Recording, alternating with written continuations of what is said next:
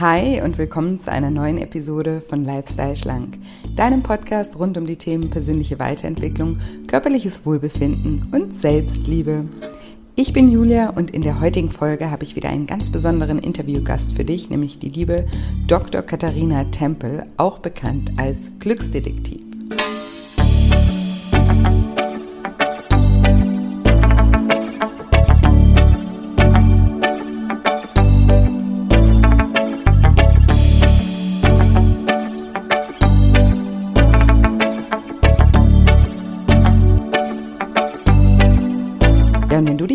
Wie du Schritt für Schritt vorgehen solltest, wenn du dir mehr Glück und Lebensfreude wünschst, dann bist du in dieser Folge genau richtig. Hallo, schön, dass du da bist, schön, dass du wieder einschaltest zu einer neuen Episode, zu einem neuen, ganz besonders wertvollen Interview mit der lieben Dr. Katharina Tempel. Sie ist eben auch bekannt als die Glücksdetektivin und wir werden genau über dieses Thema sprechen, wie du mehr Glück und Lebensfreude in deinem Alltag integrierst und ja, was du tun kannst, um einfach das Glück auch vermehrt wahrzunehmen. Es ist ein wunderbares Interview gewesen. Ich hätte stundenlang mit Katharina sprechen können. Es hat mir wirklich viel Spaß gemacht und wir haben in vielen, vielen Dingen die gleichen Ansichten. Deswegen freue ich mich besonders, dir das Interview gleich vorspielen zu dürfen und bin gespannt auch, was du sagst. Aber bevor es gleich losgeht, muss ich unbedingt noch freudige Neuigkeiten mit euch teilen. Wir haben es diese Woche geschafft. Wir sind diese Woche bei Amazon auf Platz 1 gelandet. Nummer 1 der Bestsellerlisten in der Kategorie Essstörung bei Amazon. Das ist einfach unfassbar. Also ich kann das immer noch gar nicht glauben und ich habe mich so, so, so sehr gefreut und wollte euch einfach auch nochmal von Herzen Danke sagen. Danke, danke, danke an jeden, der das Buch ähm, bestellt hat, an jeden, der mich da irgendwie unterstützt hat oder das Buch weiterempfohlen hat, an Freunde, Bekannte, Verwandte ja, einfach unglaublich, unfassbar. Und ich bin so, so, so, so, so, so, so glücklich. das könnt ihr euch gar nicht vorstellen. Und gleichzeitig bin ich eben auch so stolz auf meine tolle Community. Deswegen danke, danke, danke, danke von Herzen. Und es läuft gerade auch immer noch das Gewinnspiel. Hier eine kleine Erinnerung. Ähm, jeder, der das Buch bestellt hat und gelesen hat, und das scheinen ja einige von euch gewesen zu sein, sonst wären wir nicht auf die Eins gechartet, kann mir eine Rezension hinterlassen und kann äh, mir einen Screenshot von seiner Rezension schicken, entweder per E-Mail oder gerne auch bei Instagram. Schickt mir da einfach einen, einen Screenshot von der Rezension, die ihr geschrieben habt.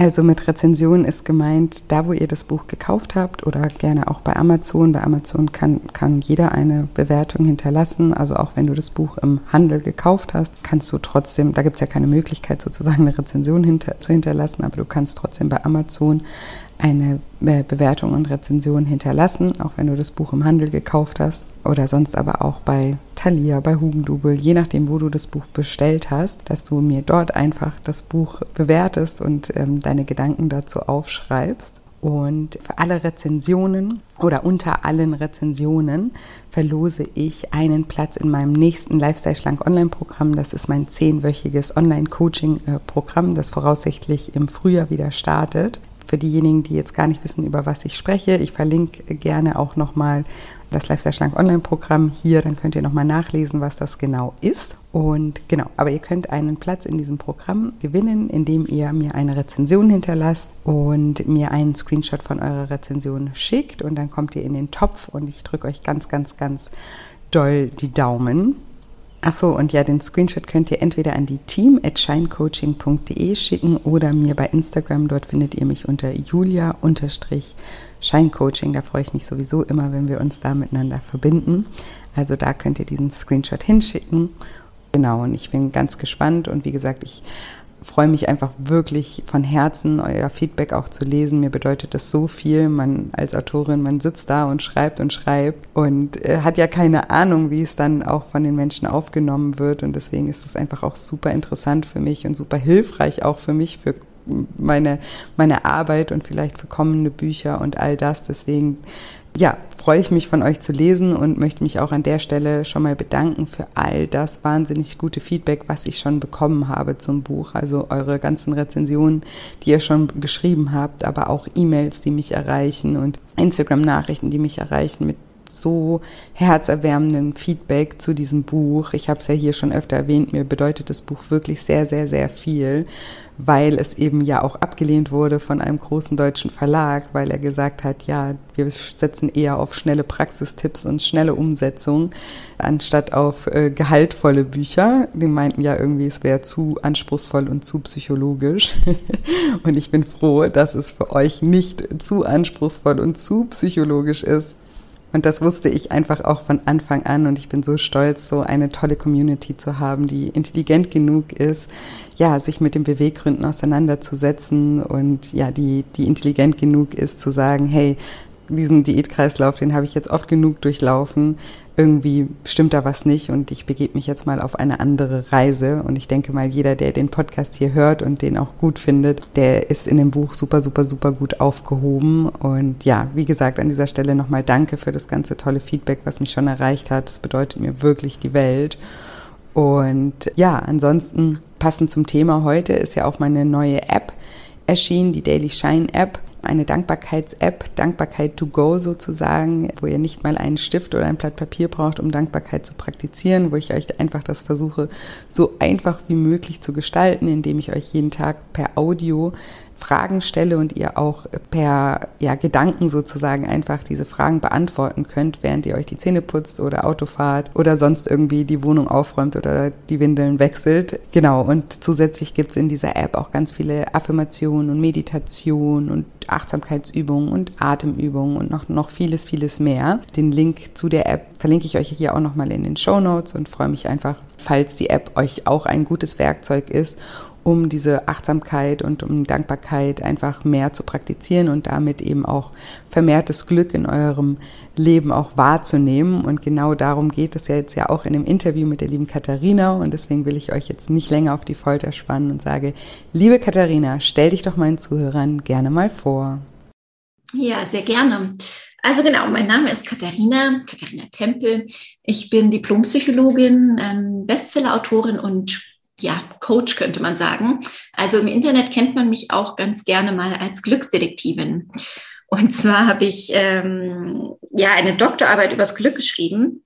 Also bin Expertin im Bereich der positiven Psychologie, der Wissenschaft vom gelingenden Leben und beschäftige mich mit allem, was ähm, uns hilft, glücklicher zu werden und ein erfüllteres Leben zu führen. Und dieses Wissen, das teile ich als Glücksdetektiv äh, seit 2013 inzwischen auf meiner Homepage, auf meinem Blog und auf meinem YouTube-Kanal. Ja, und in deinen Büchern. Da kommen wir gleich nochmal drauf ähm, zu sprechen. Du bist nämlich auch Spiegel-Bestseller-Autorin. Äh, ja. Mit deinem ersten Buch Gibt dir die Liebe, die du ähm, verdienst. Ein richtig tolles Buch und hast jetzt noch ein zweites geschrieben, Schenk dir das ähm, Leben, von dem du träumst. Und darüber würde ich heute super gerne mit dir sprechen. Mhm. Aber erstmal würde mich total interessieren, wie du denn selbst auf das Thema gekommen bist. Du hast gesagt, du hast deine Doktorarbeit darüber gesprochen, äh, gesprochen, deine Doktorarbeit darüber ge geschrieben. Ähm, wie, wie kamst du auf, wie kam die Idee dazu? Mhm, also, wie das so ist, über Umwege. Das war jetzt kein geradliniger Weg. Ich, hat, ich hatte ja Psychologie studiert auf Diplom, ähm, bin damals aber noch nicht mit dem Thema positive Psychologie in Berührung gekommen, weil das ist ja auch ein recht neuer Zweig der akademischen Psychologie. Also es ist wirklich mhm. erst in den ja, 90er Jahren des letzten Jahrhunderts ähm, so entstanden. Und das dann vor allem natürlich auch wieder im amerikanischen Raum und bis das so zu uns rübergekommen ist, hat noch ein bisschen gedauert. Und ich bin tatsächlich über ein Buch darauf gestoßen, also was ich so nach meinem Studium, ich war dann schon berufstätig, ähm, einfach mal, ich glaube, zu Weihnachten geschenkt bekommen habe. Ah, cool. ähm, genau das. Gutes Geschenk. Ja, das, also, lebensveränderndes Geschenk tatsächlich. Ja. Weiß es die Person?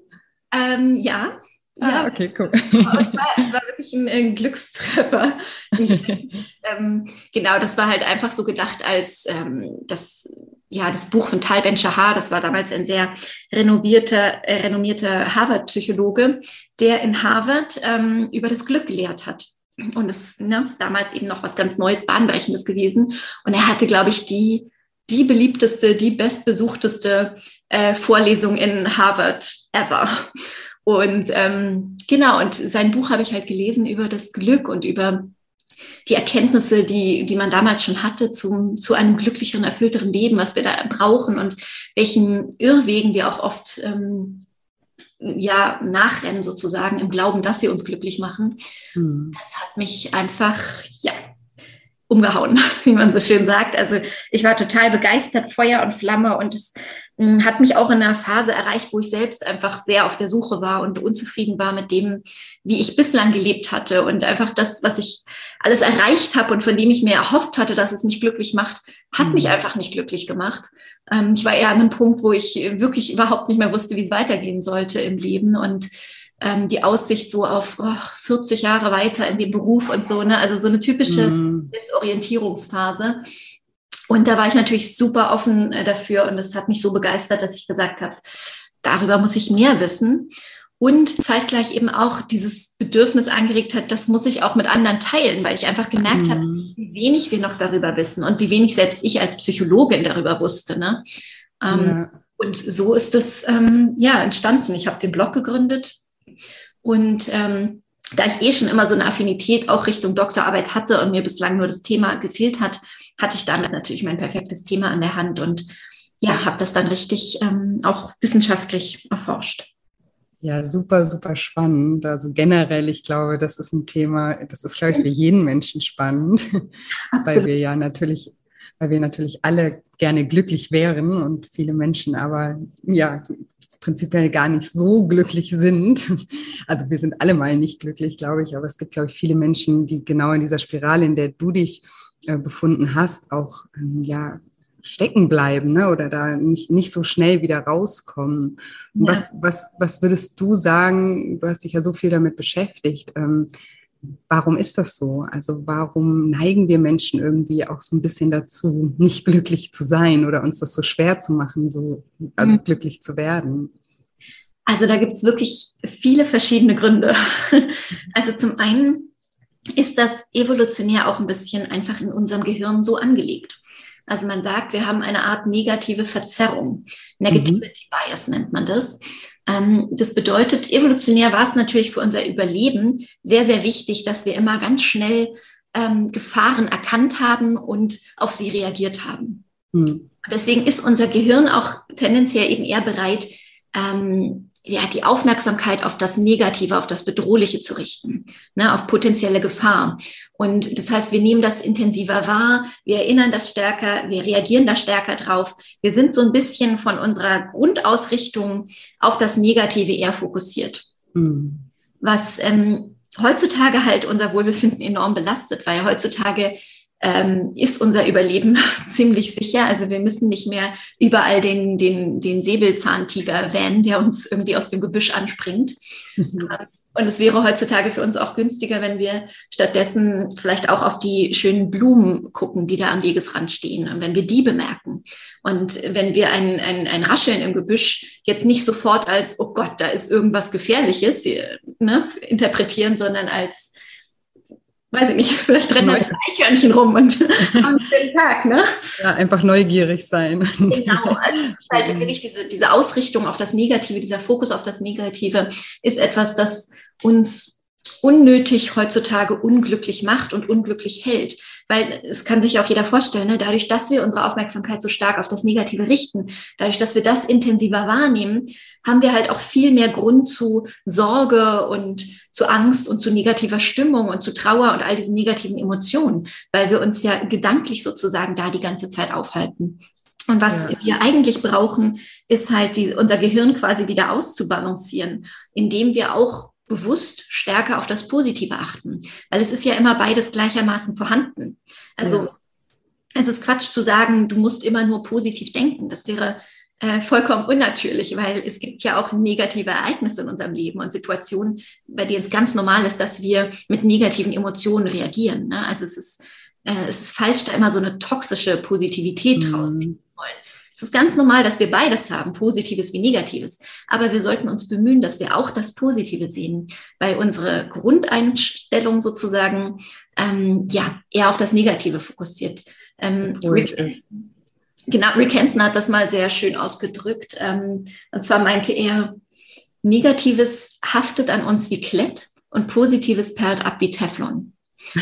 genau das ist das, was unser Gehirn quasi macht. Und deswegen müssen wir da einfach immer bewusst stärker auf das Positive fokussieren, durch optimistisches Denken, durch Dankbarkeit, einfach durch unsere Aufmerksamkeitslenkung, um so ein bisschen das Gleichgewicht wiederherzustellen. Ja, ich wollte gerade fragen, ob du da auch, weil ich viel in meinen Coachings eben auch ähm, mit Dankbarkeit arbeite. Ich habe auch gerade eine App entwickelt, ähm, eine Dankbarkeits-App, genau mhm. aus dem Grund, ne, um den Fokus, ne, dass wir uns trainieren, eben auch danach zu suchen, was eben auch gut läuft, wenn man eben automatisch ja wie du gerade erklärt hast, darauf, also wir sind dann sozusagen nicht der Glücksdetektiv wie du, sondern eher der Problemdetektiv, ja, so, ne? der immer, immer schaut, ne? wo, wo sind die, wo sind die ähm, Probleme oder was könnte jetzt schon wieder irgendwie nicht gut genug sein oder genau, ja, was könnte schief gehen und hm. was könnte schief gehen, wo sind Gefahr, äh, Gefahren sein oder ja, ähm, genau, also ist das auch was, mit dem du arbeitest, mit dem Thema Dankbarkeit? Ja, definitiv. Also das wurde ja auch in der positiven Psychologie sehr, sehr viel untersucht. Ich habe es auch in meiner Doktorarbeit untersucht. Ähm, diese klassische Übung, der positive Tagesrückblick, kennst du bestimmt, dass man am Ende des Tages drei Dinge reflektiert, die gut gelaufen sind. Mhm. Ähm, genau, und am besten auch reflektiert, wie man dazu beigetragen hat, weil das auch nochmal hilft zu erkennen, ich selbst kann etwas beeinflussen. Und ich kann zum Beispiel eben auch Einfluss auf meine Stimmung nehmen, nämlich einfach dadurch, worauf richte ich meine Aufmerksamkeit ähm, praktiziere ich eben Dankbarkeit. Ähm, wenn ich an etwas Zukünftiges denke, denke ich da pessimistisch drüber nach, denke ich da optimistisch drüber nach. Also genau durch all diese Übungen sozusagen, ähm, diese kleinen Stellschrauben im Grunde, ähm, kleine Veränderungen an unseren Gewohnheiten, an unseren Denkgewohnheiten, können wir doch sehr viel Einfluss darauf nehmen, wie wir uns fühlen. Ja, definitiv. Und wie war das ähm, bei dir persönlich? Ähm, würdest du sagen, dass durch alles Wissen, ähm, was, du, was du in den letzten Jahren ähm, ja, dir, dir angeeignet hast, ähm, auch bei dir, also hat sich da bei dir selbst auch was verändert oder warst du grundsätzlich immer schon positiv eingestellt? Ähm, nee, es hat sich definitiv auch bei mir selbst etwas geändert. Ähm, vor allem ja wirklich durch diese ganzen Auseinandersetzungen damit. Und ich sage immer, das Wichtigste ist halt sich die Dinge bewusst zu machen. Also mhm. vor allem auch diese eigenen Gewohnheiten und Prägungen, darum geht es ja auch ganz viel in meinem neuen Buch, ähm, weil die uns doch wirklich unbewusst, ohne dass wir das mitkriegen, ganz, ganz häufig im Weg stehen bei mhm. unserem Ziel, ne, uns glücklicher zu fühlen, uns irgendwie ein anderes, glücklicheres Leben zu erschaffen. Irgendwie scheitern wir ja so oft im Alltag wieder daran. Und das liegt meist an unseren Gewohnheiten. Gewohnheiten können auch Dinge sein, die wir denken. Also es kann zum Beispiel eben auch eine pessimistische Einstellung sein. Dann mhm. bin ich es gewohnt, pessimistisch zu denken. Ähm, oder ich bin es gewohnt, die Schuld bei mir selbst zu suchen, ein niedriges Selbstwertgefühl. Also all diese Dinge spielen eine unglaublich große Rolle. Ähm, und ja, entweder fördern sie unser Glück oder sie stehen uns da im Wege. Und ich hatte natürlich auch die ein oder andere Baustelle, die mir da im Weg steht, ganz, ganz klar. Und dadurch, dass ich mir das bewusst gemacht habe, dass ich gelernt habe, was da wichtig ist, habe ich halt auch gemerkt, was mich davon abhält. Also bei mir ähm, war das zum Beispiel ganz viel wirklich so negatives, pessimistisches Denken. Ähm, ich war immer eher jemand, ich glaube, ich komme auch aus einem Elternhaus, wo das schon so ein bisschen geprägt wurde. Ne? Man, hat, man hat gejammert und geklagt. Ähm, und ich bin auch tendenziell eher von Schlechtem ausgegangen und habe mir das gar nicht so erlaubt, irgendwas hm, Gutes, Optimistisches zu denken. Ich war so, wie, wie ganz viele Menschen dann sagen, ach, dann bist du doch naiv, wenn du irgendwie mhm. von was Gutem ausgehst. Ne? Ja. Und vor allem, und auch das ist, das ist natürlich auch etwas, wo ich heute noch dran zu knabbern habe, aber der Unterschied ist einfach, dass ich es viel schneller als früher erkenne und dass ich dann auch weiß, wie ich gegensteuern kann, so dass ich nicht ganz in diese negative Spirale. Abwärtsspirale genau komme. Es ist halt zum Beispiel auch so ein Katastrophendenken. Also ich kann auch schnell, ähm, mein Mann macht immer Scherze darüber, ich kann auch schnell mal so von einer schlechten Sache, die passiert, äh, zu dieser Einstellung kommen, oh Gott, jetzt ist, ist, ist alles verloren und das ist eine Katastrophe und ach, mal wieder eine Krise nach der nächsten. Und also dieses völlig übertriebene negative Denken.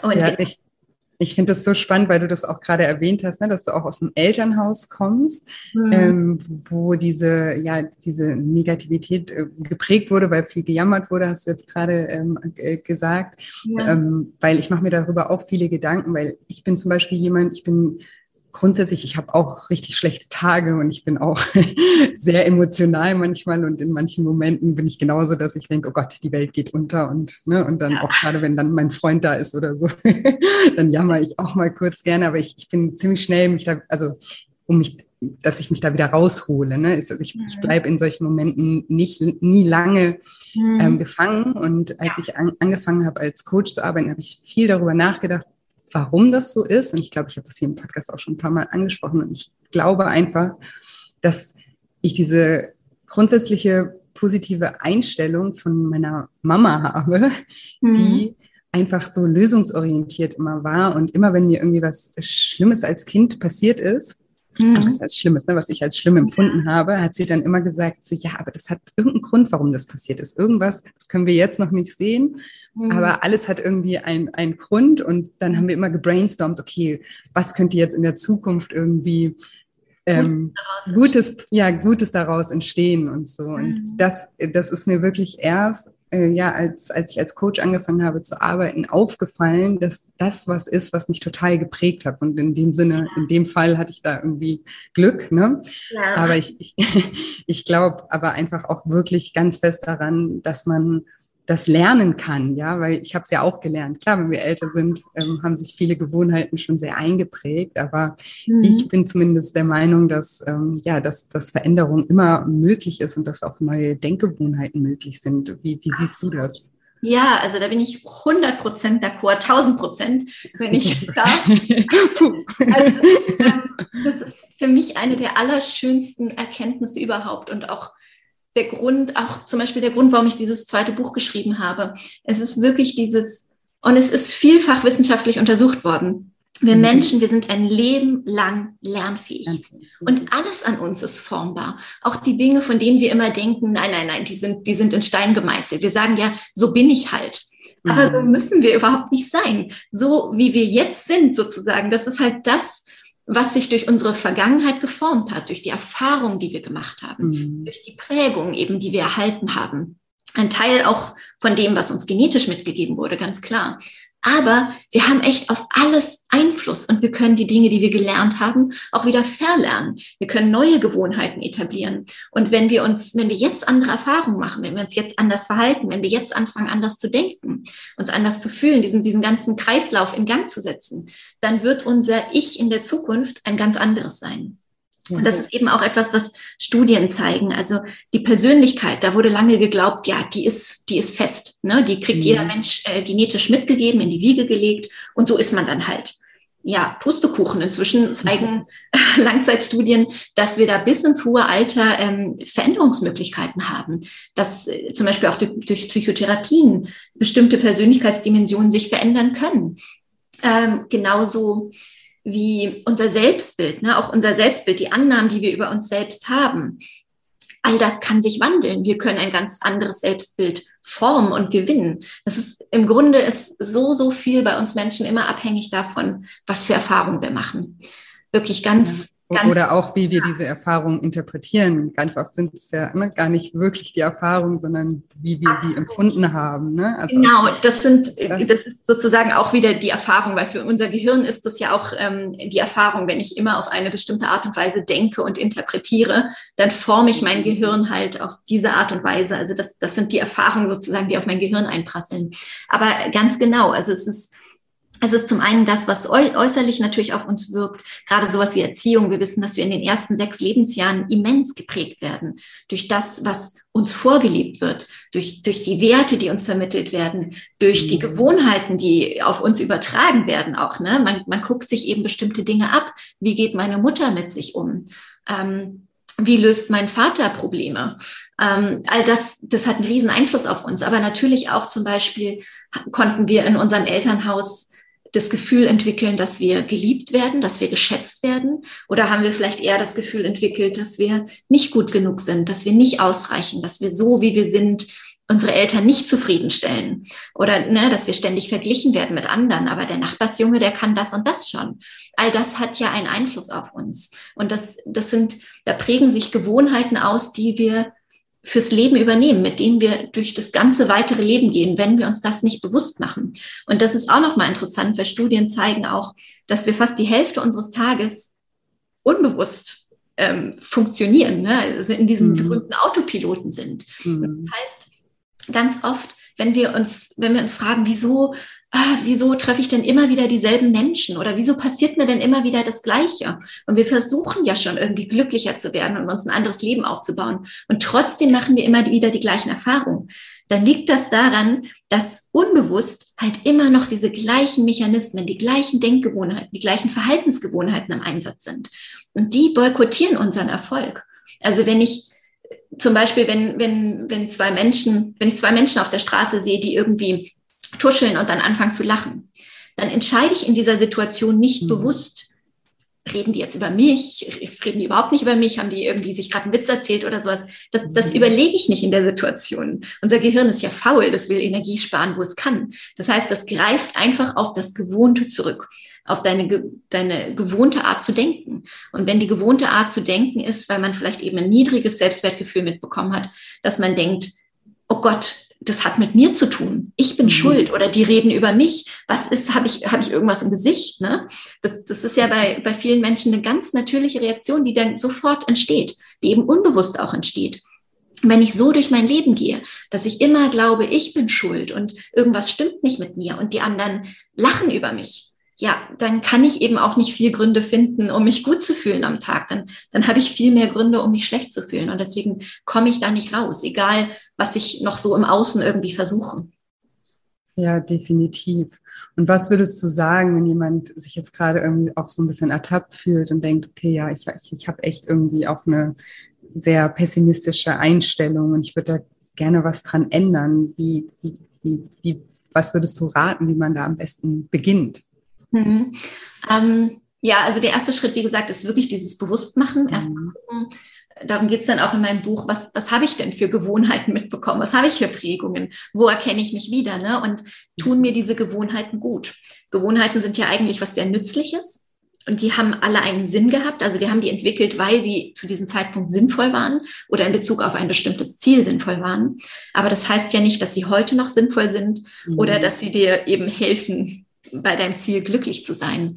Ähm, der erste Schritt genau, das zu reflektieren. Und der zweite ist dann, also in meinem Buch schlage ich diesen Ansatz der Mikrogewohnheiten vor, dass man wirklich mit den kleinen und einfachsten Schritten zur Veränderung arbeitet. Mhm. Weil was sonst ja häufig passiert, also wir müssen das Ganze so konkret wie möglich machen. Ne? Oft ist es so, wir wollen uns verändern. Wir haben ja auch immer wunderbare Neujahrsvorsätze. das ja aufs Neue, ne? Und ähm, so ganz erfolgreich sind wir damit meistens nicht. Und das liegt daran, dass wir immer wieder so den gleichen ähm, Problemen ähm, erliegen, sage ich mal. Ne? Also dass wir immer wieder die gleichen Probleme ähm, oder die gleichen Fehler eingehen. Sowas wie, wir nehmen uns viel zu viel vor. Wir setzen unsere Ziele zu hoch. Was dann passiert, ist immer, wir scheitern, weil mhm. wir können nie ein Ziel, ein Veränderungsvorhaben von hoher Motivation abhängig machen. Das funktioniert nicht hohe Motivation oder Motivation generell ist etwas, was schwankt, was natürlich schwankt bei uns Menschen. Also wenn du dich dabei erwischst, dass du, weiß ich nicht, jetzt anfangen möchtest zu meditieren oder ein Dankbarkeitstagebuch zu führen und du machst es dann am zweiten, dritten Tag schon wieder nicht und es klappt irgendwie nicht so richtig, das zur Gewohnheit zu machen, dann liegt das nicht an dir, das ist ganz normal und das geht allen anderen Menschen auch so. Es liegt daran, dass du dir zu viel vornimmst, dass du dich eben abhängig machst von hoher Motivation und die kannst du nicht aufrechterhalten. Die ist nämlich am zweiten oder dritten Tag vielleicht einfach mal richtig im Keller und da kann man dann auch äh, unter Umständen nicht mehr viel dran tun. Denn auch unsere Willenskraft, also wenn wir uns jetzt zwingen wollen, ne, wirklich jetzt äh, oder vielleicht noch mal eine Übung machen, um hoch motiviert zu sein. Auch die Willenskraft ist erschöpflich und das ist ganz normal und menschlich. Was wir brauchen, ist wirklich so ein bisschen ein idiotensicherer Weg, Veränderung umzusetzen. Und zwar ähm, wirklich so ganz einfache kleine Mini-Schritte. Also zum einen sind Gewohnheiten wahnsinnig nützlich, weil sie den Vorteil haben, dass wir eben Dinge routiniert machen, dass wir sie eben auch unbewusst ausüben können. Also wenn wir mal wieder ne, 50 Prozent des Tages ja sowieso nur im Autopiloten unterwegs sind, machen wir das dann halt trotzdem. Unser Gehirn muss überhaupt nicht drüber nachdenken, mhm. ähm, muss keine Energie verwenden. Also super, etwas zur Gewohnheit zu machen. Aber wie schaffe ich das, etwas zur Gewohnheit zu machen? Indem ich es ganz, ganz klein beginne. Also wenn man jetzt sagt, man möchte meditieren, dann könnte man zum Beispiel damit anfangen, das habe ich tatsächlich auch äh, gemacht, ähm, dass man eine Minute meditiert und mehr nicht. Man versucht einfach nur eine Minute täglich zu meditieren. Man könnte sogar noch kleiner anfangen. Man könnte sagen, ich mache ähm, jeden Abend vor dem Schlafengehen drei bewusste Atemzüge. Oder ich setze mich einfach nur auf mein Meditationskissen. Also ich muss quasi nur den ersten Schritt der Handlung, den muss ich umsetzen. Und wenn ich das geschafft habe, dann war ich erfolgreich. Und was das macht, ist, dass unsere Anfangshürde so, so gering ist, dass wir das quasi eben spielend leicht umsetzen können. Wir können es eben auch dann noch schaffen, wenn unsere Motivation total im Keller ist, wenn wir überhaupt keinen Bock haben, wenn wir einen richtig anstrengenden Tag hinter uns hatten, dann schaffen wir es trotzdem noch, uns auf ein Meditationskissen zu setzen oder an den Stuhl, wo wir äh, vielleicht meditieren wollen. Und dadurch, dass wir das dann so häufig umsetzen können, wird es nicht nur auch schneller eben zur Gewohnheit, sondern wir haben auch regelmäßige Erfolgserlebnisse. Mhm. Wir haben immer wieder diese Rückmeldung, du schaffst das, du hast es geschafft, wieder erfolgreich, wieder geschafft. Ne, das ist was ganz anderes für uns, ein ganz anderes Feedback, als immer wieder dieses, du hast es nicht geschafft, dritter Tag und schon wieder gescheitert, äh, du kannst das einfach nicht. Ne, also wir kriegen diese regelmäßigen Erfolgserlebnisse, wir fühlen uns gut, weil wir das umsetzen können. Und wenn wir uns gut fühlen, diese positiven Gefühle wiederum, die fördern auch, dass wir Gewohnheiten ausbilden. Also ja, dass, dass, wir motiviert bleiben. Ne? Genau, das dass die Gewohnheit schneller da ist. Unser Gehirn möchte sich gut fühlen. Das, ja. ähm, ne, das will wieder in diesen Zustand kommen. Also macht es wieder das, was ihm zu diesem Zustand verholfen hat. Und wenn wir dann erstmal, weiß ich nicht, zwei, drei Wochen jeden Tag eine Minute meditiert haben und vielleicht ein, zwei Mal das nicht gemacht haben, das ist auch nicht schlimm. Aber dann ist es von da, wenn es dann nämlich schon so eine Routine geworden ist, ist es viel einfacher zu sagen, okay, und jetzt mache ich drei Minuten daraus oder jetzt mache ich fünf Minuten daraus oder jetzt setze ich mich nicht nur aufs Meditationskissen, sondern ähm, werf auch irgendeine App an und mache eine, weiß ich nicht, eine ganz kurze Atemübung oder sowas. Das ist halt viel leichter dann aufzubauen, diese Gewohnheit, bis man da ist, wo man sein möchte, als wenn man von Anfang an sagt, so, ab jetzt jeden Tag 20 Minuten meditieren. Ja, definitiv. Ich bin, ich bin dir gerade total dankbar, dass du das ähm, uns so erklärst, weil das ist auch etwas, was ich in, in, in meinen Coachings immer sage, weil bei mir geht es ja ähm, auch darum, äh, oder ich unterstütze ja auch Menschen, die an, also Gewicht verlieren möchten. Mhm. Und auch da ist es halt so, dass ne, gerade diese Motivation am Anfang und dann ne, total strikte Regeln und ja. total wenig Essen und dann von nullmal Sport gleich fünfmal die Woche genau. Hardcore-Sport. Ne? Und das geht dann immer drei Tage.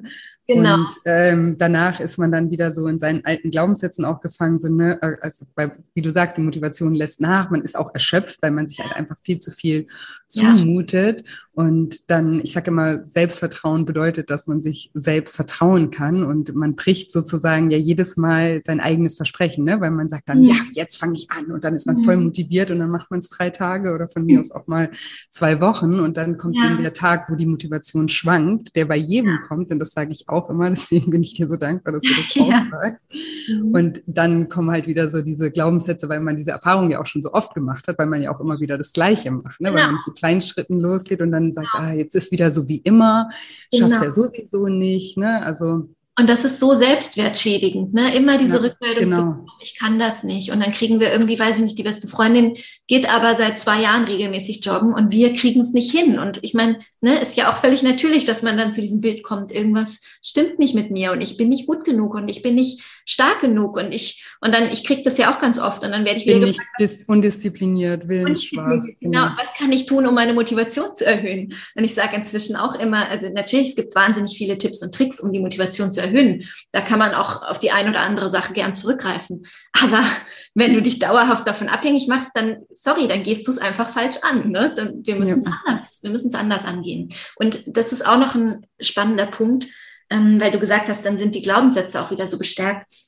Unser Selbstbild spielt auch eine große Rolle bei Veränderungen. Mhm. Und es ist wichtig, dass wir, und das habe ich ja auch am Anfang gesagt, unser Selbstbild ist formbar. Und wir müssen uns das aber auch erlauben. Ähm, weil sonst passiert nämlich genau das, und ich glaube, das kennen auch ganz viele Menschen, dass ähm, man sich halt irgendwie immer wieder vornimmt, äh, joggen zu gehen oder jetzt mit dem Sport anzufangen. Aber man hat im Selbstbild diese, diese Sätze, äh, Sport ist Mord, ich und Sport, das klappt einfach nicht und ich bin einfach nicht so, ne? Ich bin, mhm. ich, ich bin nicht sportlich. Also wir haben diese ganzen Annahmen über uns selbst. Und die haben ja auch, die fußen ja auch auf, auf Belegen sozusagen. Also die mhm. fußen ja auf den Erfahrungen, die wir eben in der Vergangenheit gemacht haben. Und wenn wir die letzten drei Mal daran gescheitert sind, irgendwie in eine regelmäßige Sportroutine zu kommen, klar, dann ist unser Selbstbild, äh, ich und Sport, wir, wir passen nicht zusammen. Ich bin einfach nicht sportlich. Und wenn wir jetzt aber das uns wieder vornehmen wollen, wenn wir jetzt wieder sagen, ich möchte aber irgendwie körperlich aktiv sein, ähm, es ist ganz, ganz wichtig. Julia hat das auch gesagt, Katharina hat das auch gesagt, ich muss das jetzt mal umsetzen.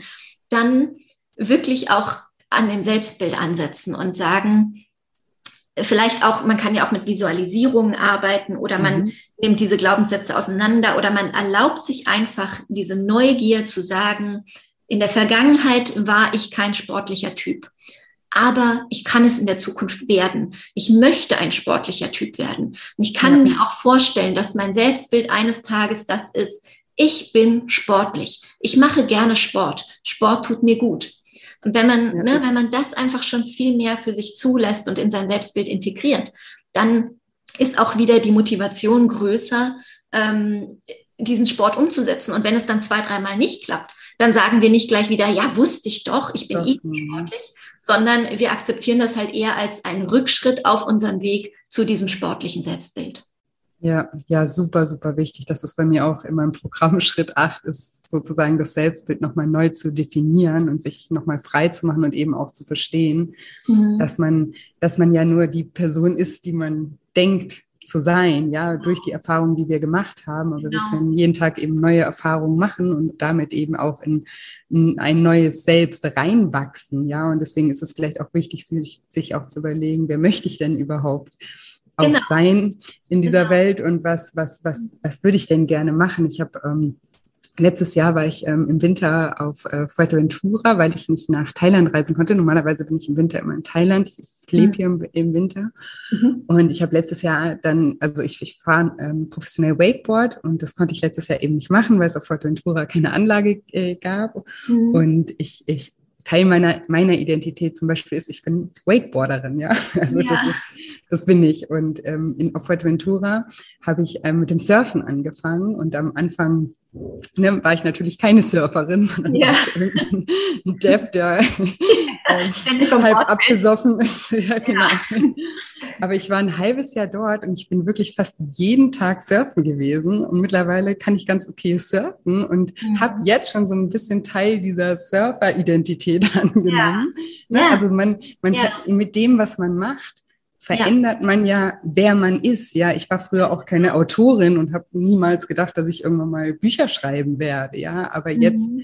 irgendwann habe ich angefangen, ein Buch zu schreiben und weil mhm. ich das gemacht habe, habe ich bin ich jetzt auch eine Autorin oder du auch. Ne? Und das ist ja. jetzt Teil unserer Identität. Also genau. unsere Identität definiert sich ja auch über das, was wir tun. Und wenn wir anfangen, ja, neue Dinge zu tun, dann, dann wird sich natürlich auch unser Selbstbild dem, dementsprechend auch verändern. Genau, genau. Das ist, das ist auch die Kernmessage in meinem neuen Buch, ist wirklich dieses, wir können uns ein anderes Leben erschaffen und wir können die Menschen werden, die wir sein möchten. Also das soll man auch nochmal, kleines Side Note, sollte man auch nochmal reflektieren, weil oft ähm, haben wir ja dann, ah, okay, wenn ich sein kann, wer ich will, dann möchte ich die schönste und tollste und erfolgreichste und ne, irgendwie sowas ja. sein. Äh, das sind natürlich auch unrealistische Ziele und das sind auch nicht Ziele übrigens, die uns glücklich, glücklich machen. machen ja. Genau, also da sollte man natürlich schon noch mal so ein bisschen hinterfragen und das auch an seinen eigenen Werten wirklich ausrichten. Aber grundsätzlich ist das genau der Weg. Wir erschaffen uns selbst und wir können eben uns so uns, uns dahingehend verändern, dass wir die Menschen sind, die wir sein möchten. Ob das jetzt vielleicht einfach glücklichere Menschen sind, gelassenere Menschen, Menschen, die mit mehr Leichtigkeit leben, mit weniger Sorgen und Ängsten durchs Leben gehen. Das ist absolut realistisch. Das machen wir Menschen seit Anbeginn der Zeit und, und im Laufe unseres Lebens die ganze Zeit, wenn wir uns das erlauben. Und das ist übrigens auch, da kommen wir dann wieder auf Denkgewohnheiten zurück. Denn das ist auch eine, eine grundsätzliche Einstellungsfrage. Also mhm. Logan Carol Dweck spricht hier von, ähm, was für ein Mindset hat man? Hat man ein fixiertes oder hat man ein, ein Mindset, das auf Wachstum ausgelegt ist? Mhm. Und das ist halt auch wirklich ein ganz, ganz wichtiger Unterschied. Also ich würde mal unterstellen, du hast ein eher wachstumsorientiertes Mindset. Das heißt, du hast nicht diese Vorstellung von, ähm, ich habe dieses und jenes Talent und all diese anderen Sachen kann ich nicht. Und so bleibt es halt auch. Ne? So ist das. Mhm. Ich. Und so wird es jetzt für immer sein. Und wenn du dann, ähm, weiß ich nicht, wenn du in der Zukunft jetzt angeboten bekommst, äh, weiß ich nicht, eine Fernsehshow zu leiten oder so, dann sagst du, äh, nee, das kann ich aber nicht, weil das ist ja nicht in deinem Selbstbild und ne, das äh, mhm. spricht nicht sozusagen deinen angeborenen Talenten. Also sagst du, nee, das kann ich nicht, das mache ich nicht. Sondern jemand mit einem Growth-Mindset, mit einem wachstumsorientierten Mindset sagt halt, gut, das habe ich noch nicht gemacht. Und da muss ich vielleicht auch noch ein paar Fähigkeiten entwickeln, aber die kann ich eben entwickeln. Das kann mhm. ich lernen. Und deswegen kann mein Selbst in der Zukunft wieder ein anderes sein. Ja, Spannend. Also ganz wichtiger Schlüssel auch zur Veränderung ist eben dieses Wegkommen von, ähm, wir, wir sind mit bestimmten Dingen auf die Welt gekommen und so ist das jetzt und daran kann ich nichts ändern. Ne? Ähm, Erfolg ist eine Frage von, von Talent oder Intelligenz oder ist Erfolg oder Glück. von, genau, oder eben von, von dem, was ich tue und von dem, was ich mir erlaube zu lernen und wie ich, wie ich mich weiterentwickle. Und wenn ich früher was nicht geschafft habe, heißt das nicht, dass ich das niemals schaffen werde, sondern wenn ich mich jetzt wieder ransetze, wenn ich das lerne, wenn ich mir das Wissen aneigne, wenn ich das übe, dann kann ich in der Zukunft jemand sein, der, der das schafft, der das kann. Ja, ja, so, so wichtig. Und dein Buch heißt ja auch, schenk dir das Leben, von dem du träumst. Das beinhaltet ja auch ein bisschen das, was du gerade gesagt hast, dass weil du, du hast ja auch öfters jetzt betont, ne, dass wir uns das erlauben.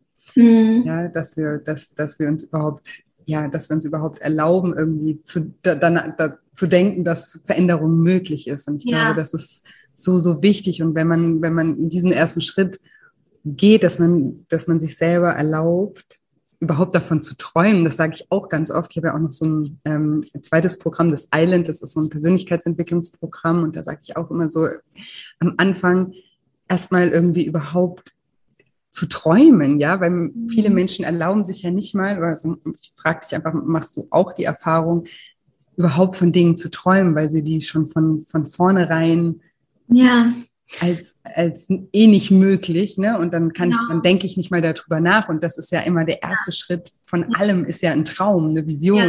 ein Bild, was wir irgendwie erschaffen. Ne? Ja, absolut. Genau, das ist auch wieder eben die Frage von, von den Glaubenssätzen, von den Denkgewohnheiten. Ne? Wenn ich mir immer sage, das geht nicht, das kann man nicht, das ist nicht möglich oder für mich ist das nicht möglich, dann beschneiden wir uns halt auch so unglaublich in unseren Möglichkeiten. Mhm. Ich, also ich erlebe das zum Beispiel sehr, sehr häufig in der Berufswahl. Also an mich wenden sich auch viele Menschen, die eben orientierungslos sind, nicht genau wissen, in welche Richtung sie gehen sollen und welcher Beruf ist denn jetzt der richtige. Und so. Mhm. Und, das machst ähm, du im, im, im, im, im Einzelcoaching oder wie? wie? Äh, teilweise genau. Ich hatte in, in E-Mail-Coaching lange im Angebot, aber das ist auch einfach, das sind die Fragen, die mich so im Alltag ständig erreichen. Also mhm. was ich auch in YouTube-Videos dann immer wieder aufgreife, es dann in den Kommentaren kommt, unter Blogartikeln, per E-Mail etc. Ich, ich ja. erreiche täglich viele Nachrichten. Ähm, genau, und da ist das natürlich, ist ja auch ein wesentlicher Bestandteil oder Baustein von unserem von einem glücklicheren, erfüllteren Leben ist ja auch, dass man mit seinem Job oder mit dem, mit dem, was man die meiste Zeit des Tages macht, irgendwie auch einigermaßen zufrieden ist. Ne? Ja, definitiv. Genau, und da ist halt auch etwas, was ich zum Beispiel mir dann angewöhnt habe, wirklich auch zu sagen, ist dieses, man muss wegkommen von diesen, von diesen festgefahrenen Kategorien. Also ich, ich hatte das früher auch, ne? wir alle haben, glaube ich, so ein bisschen Bild im Kopf. Wenn wir von der Schule kommen, dann überlegen wir halt, okay, wir können arbeiten im Bereich Geschichte und Deutsch und Biologie. Mhm. Man kennt halt nur das, was man, ähm, ja, womit man konfrontiert war in der Schule. Ne? Und dann mhm. kennt man das, womit man konfrontiert ist im, im Elternhaus. Also ob man dann zum Beispiel studiert oder eher eine Ausbildung macht, ist ja auch ganz klar äh, davon abhängig, was einem vorgelegt wird, was das Umfeld macht. Und dann trotzdem, auch da wieder, wir haben halt immer diese festen Kategorien. Dann weiß man halt, okay, ich kann Jura studieren oder Medizin und dann werde ich entweder Arzt oder Anwalt oder ich arbeite irgendwie im Bereich BWL. Und ich finde, das schränkt uns immer so wahnsinnig ein. Und ich mhm. empfehle immer, es sozusagen von der anderen Seite aufzuziehen. Also wirklich erstmal zu schauen, was sind die Dinge, die einen interessieren? Wo, wo schlägt das Herz für? Ne? Folge der Freude, folge den Interessen. Ähm, Und dann sage ich immer als Beispiel, bin ich nämlich selbst mal drüber gestoßen, es gibt Menschen, die als professionelle Meerjungfrauen arbeiten. Und das ist Geil. absolut absurd, aber. Das könnte ich mir auch vorstellen. ich als Wasserratte. Und ich finde das wichtig zu wissen, weil es gibt so, so viel mehr Möglichkeiten. Und es gibt eben nicht nur diese vier, fünf Dinge, die wir irgendwie kennen oder die die ja. Beratung empfiehlt. Ähm, und deswegen, man kann sich auch einen Beruf gestalten. Also ich meine, ich habe auch nirgends gesehen, äh, Glücksdetektivin ausgeschrieben. und wir brauchen jetzt jemanden, der genau das, das, das macht. Ich habe mir das einfach so gestaltet, aus meinen Interessen heraus, aus meiner Leidenschaft heraus, aus indem ich der Freude gefolgt bin. Und so kenne ich eben auch andere Menschen, die das gemacht haben und die sich einen Beruf, der vielleicht vorher noch gar nicht so schwarz auf weiß existiert hat, dann eben auch erschaffen haben und damit erfolgreich sind. Und insofern, das ist eben dieser Punkt mit dem, erlaube dir wieder zu träumen und einfach mhm. erstmal im, also im ersten Schritt wirklich nicht zu denken, was ist möglich, was ist realistisch und womit mhm. verdiene ich auch genügend Geld. Das sind natürlich valide Überlegungen, die sind auch wichtig, aber erst im zweiten, dritten Schritt. Am Anfang sollten wir wirklich erstmal gucken, was ist was das Herz ah, was genau, was wofür wirklich mein Herz schlägt.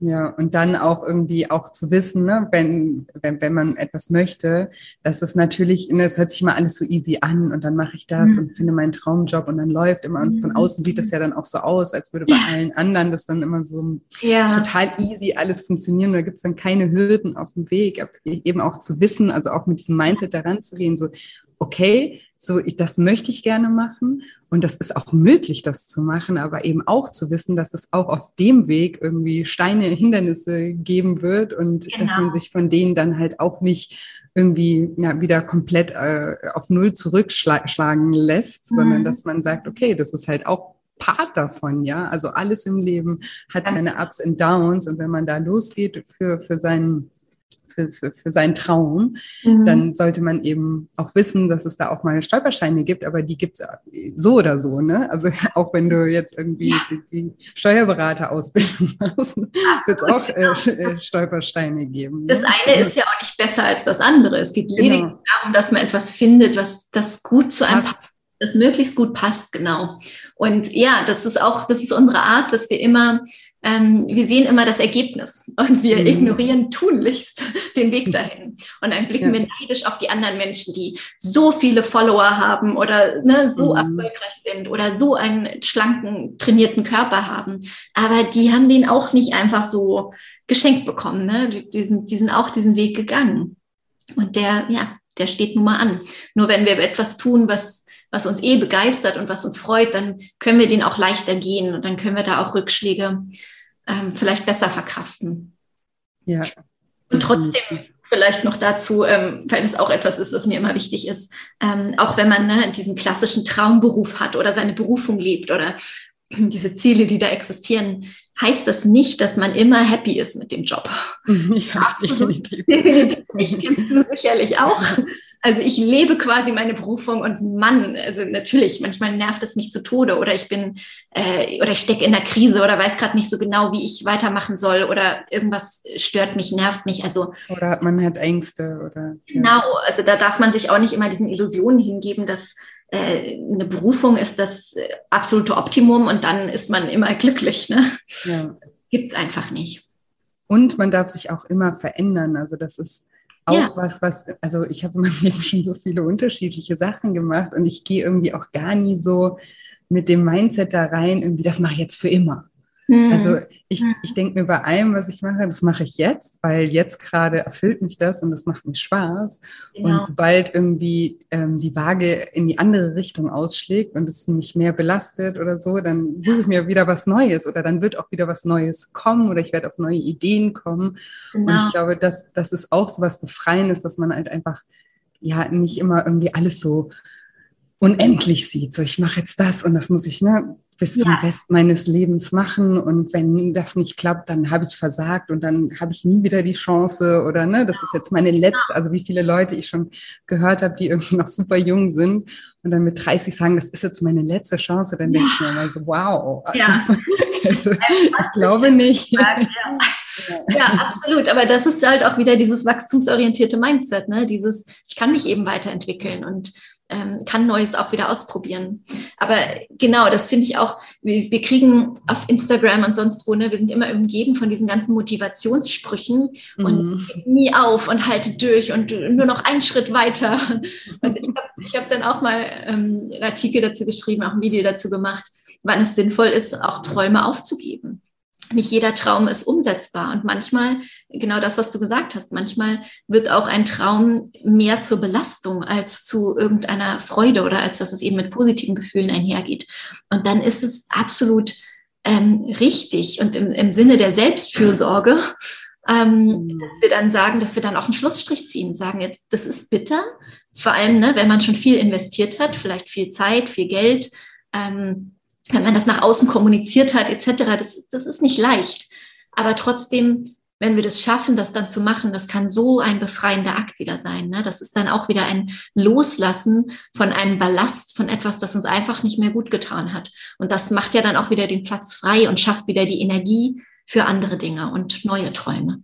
Ja, und ich glaube, es ist auch da wieder so wichtig, das, was meine Mama mir beigebracht hat, dann das nicht als ähm, Scheitern zu sehen oder jetzt ist mein mhm. Traum gescheitert, sondern eben zu, zu schauen, für was war jetzt diese Erfahrung gut, dass das nicht geklappt hat, was habe ich daraus mhm. über mich oder über das Leben Genau. gelernt, was ich jetzt in ja. Zukunft anders machen kann und wieder anders einsetzen kann und das mir dann in Zukunft hilft, glücklicher zu sein. Ja, also ja. Nicht, nicht immer diese Erfahrung dann so abzuwerten und zu sagen, oh, jetzt habe ich hier, ich bin irgendwie ich bin irgendwie ja. gescheitert oder so, sondern das, Jahre.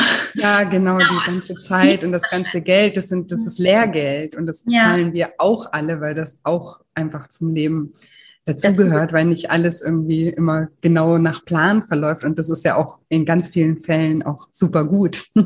dass nicht immer alles nach Plan verläuft. Weil manchmal kommt es ja noch viel, viel besser, ja.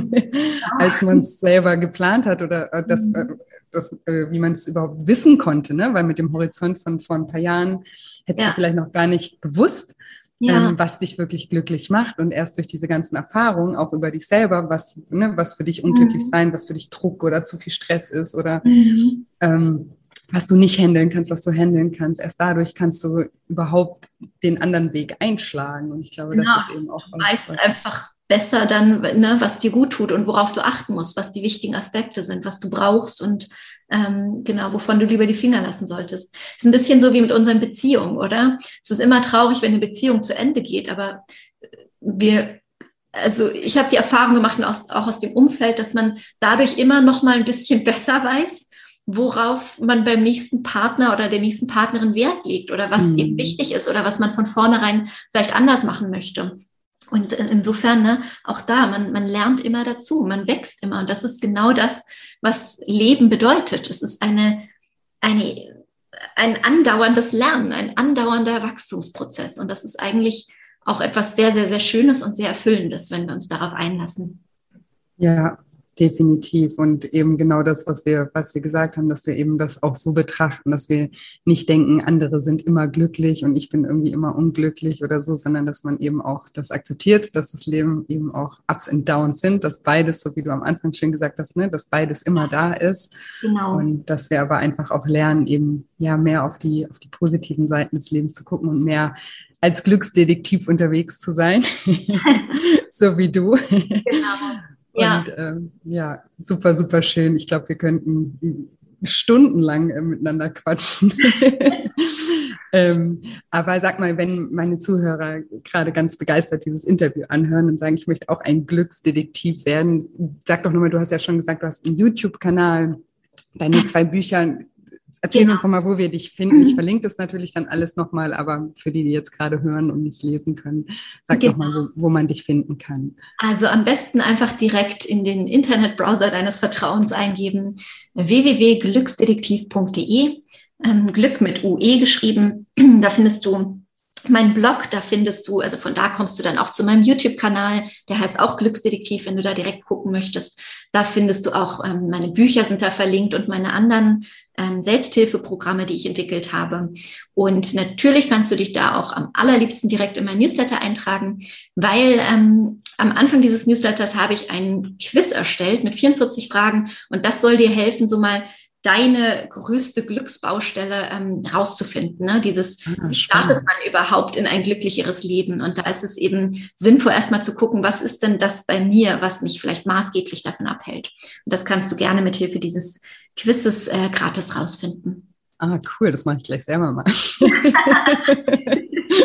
Sag dir dann Bescheid, was die Baustelle ist. Vorbei. Oder die Baustellen. Genau. Ja, mega. Ich danke dir von Herzen für das tolle Interview. Ich bin gerade ganz, ganz, ganz glücklich, dass das geklappt hat. Ich finde es ganz, ganz toll, was du machst und ähm, ja, deine Einstellung zum Leben und dass du diesen Weg eingeschlagen bist und vor allem dein Wissen, was du dir hart erarbeitet hast, ähm, dass du das ähm, mit uns auf so verständliche Weise auch teilst. Deswegen danke, danke, danke von Herzen für das tolle Gespräch. Sehr, sehr gern. Ich danke dir für die Einladung. Es war wirklich ein, eine große Freude, dieses Gespräch. Und jetzt hoffe ich, wie immer, dass dir diese Episode gefallen hat, dass du viel aus dem Interview mit der lieben Katharina für dich mitnehmen konntest, dass du nochmal reflektiert hast, ne, wie du mehr Lebensfreude in dein Leben ziehen kannst, auf was du dich fokussieren solltest.